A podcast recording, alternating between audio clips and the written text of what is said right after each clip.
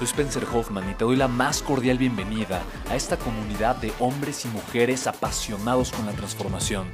Y es que sabemos que así tiene que ser la vida, habiendo tantos con la mente confundida y plomo en el corazón, desperdiciando su potencial y dejando su vida para después, para nunca.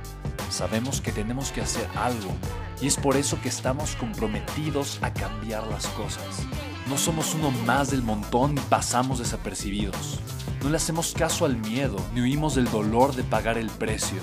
Y sobre todo, no cargamos con el pasado ni con el arrepentimiento porque vivimos en el presente. Creemos en la grandeza y la creamos. Creemos en quienes lideran con su inteligencia y su pasión y en quienes construyen un imperio con su potencial a pesar de venir de la nada. Aquellos que podemos llamar imprescindibles porque sabemos que ser uno de ellos es cambiar al mundo y dedicar la única vida que tenemos a construir un legado. Bienvenido a tu podcast, Una vida, un legado.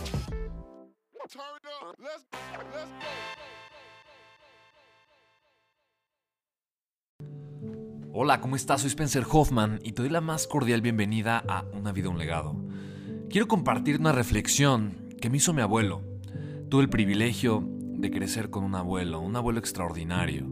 Lo veía tal vez tres veces por semana, dos veces por semana. Sin embargo, fue la figura probablemente más cercana a la que tuve un padre. Mi padre falleció cuando yo tenía tres años. Y mi abuelo de alguna forma fue esta figura aspiracional. Mi abuelo lo considero un, gran guerrero, fue una figura revolucionaria, no solamente en mi vida, pero para México también. Él fue parte de un movimiento estudiantil en 1968.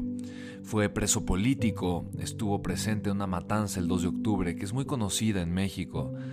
Eh, posteriormente fue perseguido hasta que fue encarcelado como preso político, estuvo dos años, cuatro meses y tantos días en la cárcel. Vivió pruebas de fusilamiento ahí, luego lo exiliaron y lo mandaron a Chile, estuvo muchos años eh, no solamente encarcelado, pero sin poder estar con su familia, sin ver a sus hijos, sin ver a su esposa, sin saber si los volvería a ver. Eh, dentro de sus hijos a mi madre, eh, su esposa a mi abuela. Y Fausto Trejo, Patito, como le decía yo, para mí es de las pocas personas que existen en el mundo que tenía la autoridad moral para no solamente hablarme acerca de sonreír en los momentos difíciles de la vida. No solamente me hablaba de ello, pero era una persona que lo hacía, lo supo hacer, lo hizo toda la vida, incluso hasta el último de sus días. Y yo recuerdo muy bien aquella tarde que entró mi abuelo al estudio, donde supuestamente yo estaba haciendo mi tarea. Era un adolescente yo. Y se acercó, me pidió que le apoyara a insertar un disquete en la computadora. Media hora después se abre el archivo eh, y quería que le ayudara a imprimir un archivo. Y recuerdo que el archivo decía, era de la dialéctica filosófica, de la hermenéutica y de la dialéctica filosófica. Yo no tenía idea lo que era eso, la dialéctica de la que le preguntaba a mi abuelo. Me decía, mijito, no tienes que entender eso, solamente hay que entender a ser como la primavera. Yo no entendía lo que decía mi abuelo. La dialéctica filosófica y la hermenéutica, a ser como la primavera, me dijo sí. Debemos de aprender a sonreírle a la vida como si fuera primavera. Y probablemente me dio una de las lecciones más grandes de la vida. Me dijo, hijo, cuando es primavera es fácil sonreírle a la vida, es fácil que todo esté bien. Mira, cuando aparentemente hay abundancia, hay alegría, todo funciona bien, es fácil estar de buenas. Es fácil sonreírle de vuelta a la vida cuando es primavera. Por eso su frase, una de las frases que voy a recordar probablemente por toda mi vida, es haz del infinito tu meta y de tu existencia una eterna primavera. Me decía Patito, mi abuelo, siempre hay que sonreírle a la vida como si fuera primavera. Yo de alguna forma era un poco escéptico en aquel entonces y no entendía a lo que se refería. Pero después me dijo él, mira, va a haber momentos en la vida en que va a ser verano, va a ser cansado, va a haber mucho calor, va a haber que trabajar, no vas a ver nada más que sequía, hijo, vas a tener sed, vas a tener hambre, vas a, vas a desgastarte, va a quemar el sol de tanto trabajar en el verano. Muchas veces es cuando la gente se desgasta, no sabe qué hacer, no sabe ni cómo hacerlo, es, es, es complicado, es difícil.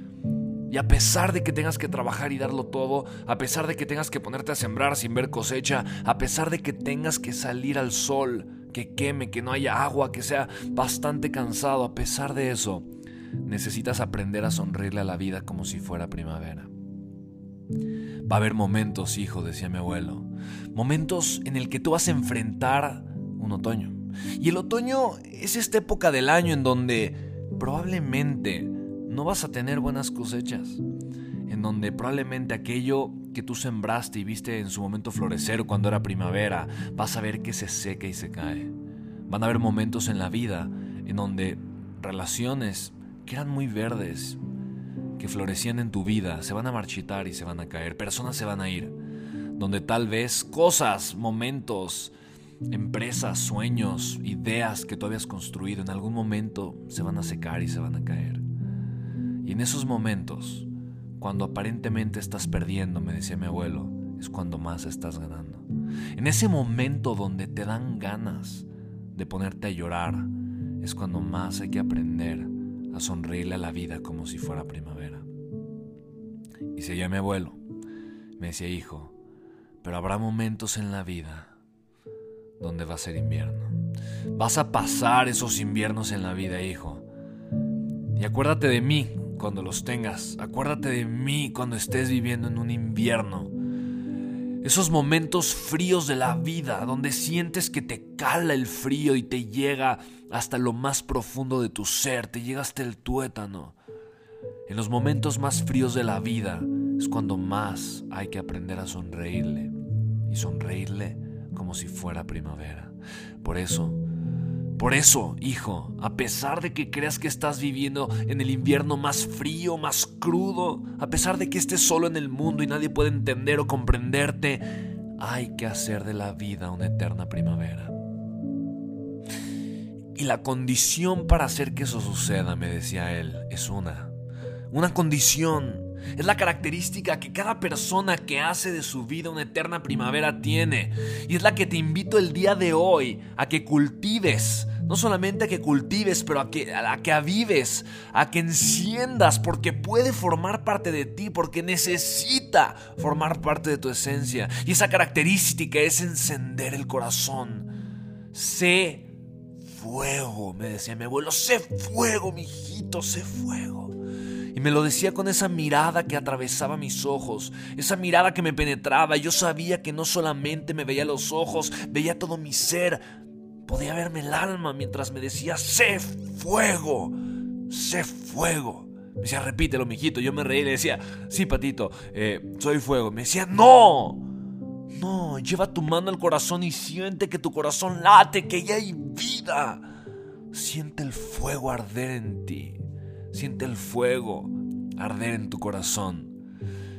Porque si no lo sientes, es probable, es probable que pienses que la vida no tiene luz o que no tiene fuego o que no hay razón lo suficientemente grande para vivir apasionadamente, para entregar el alma, para entregar cada célula de tu ser a un significado poderoso por el que valga la pena vivir todos los días. Porque si tú no reconoces el fuego en tu corazón, vas a creer que el invierno es más fuerte, es más frío, o simplemente te puede destruir. El que tiene fuego en el corazón, no importa si es verano, si es otoño, si es primavera o si es invierno, va a poder hacer de su vida una eterna primavera.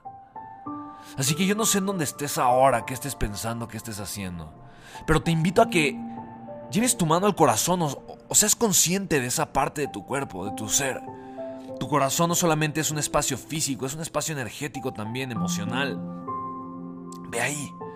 Ve a tu corazón y simplemente siente, siente, siente que la vida está de tu lado, siente que tu corazón está latiendo porque hay algo importante que tú viniste a hacer. Y te voy a decir una cosa, si tú no enciendes tu corazón o te da tanto miedo hacerlo, Nadie lo va a hacer por ti.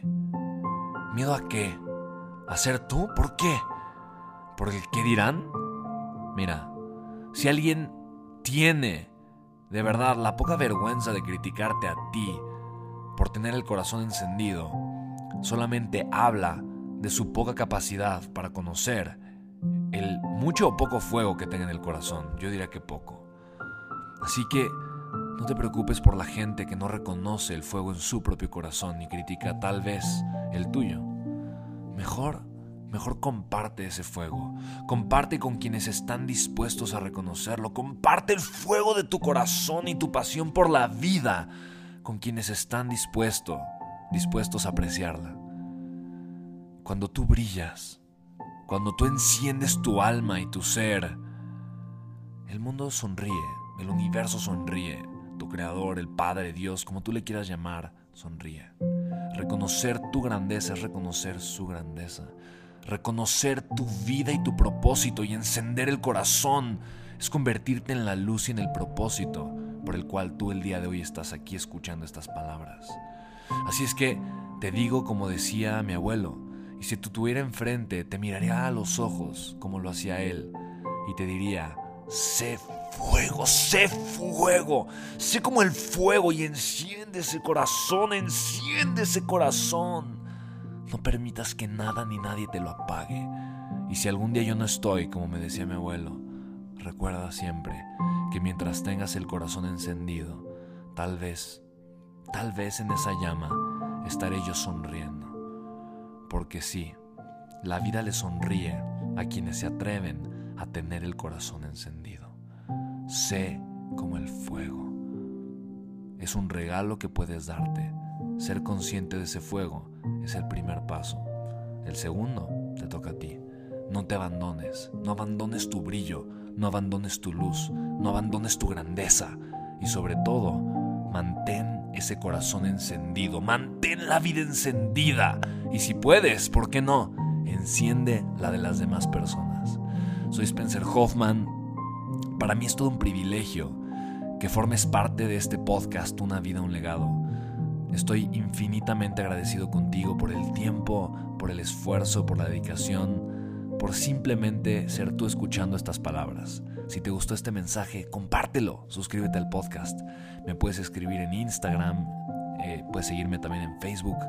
Como quiera me encuentras como Spencer Hoffman. Te mando un fuertísimo abrazo y nos escuchamos en el siguiente episodio. Chao.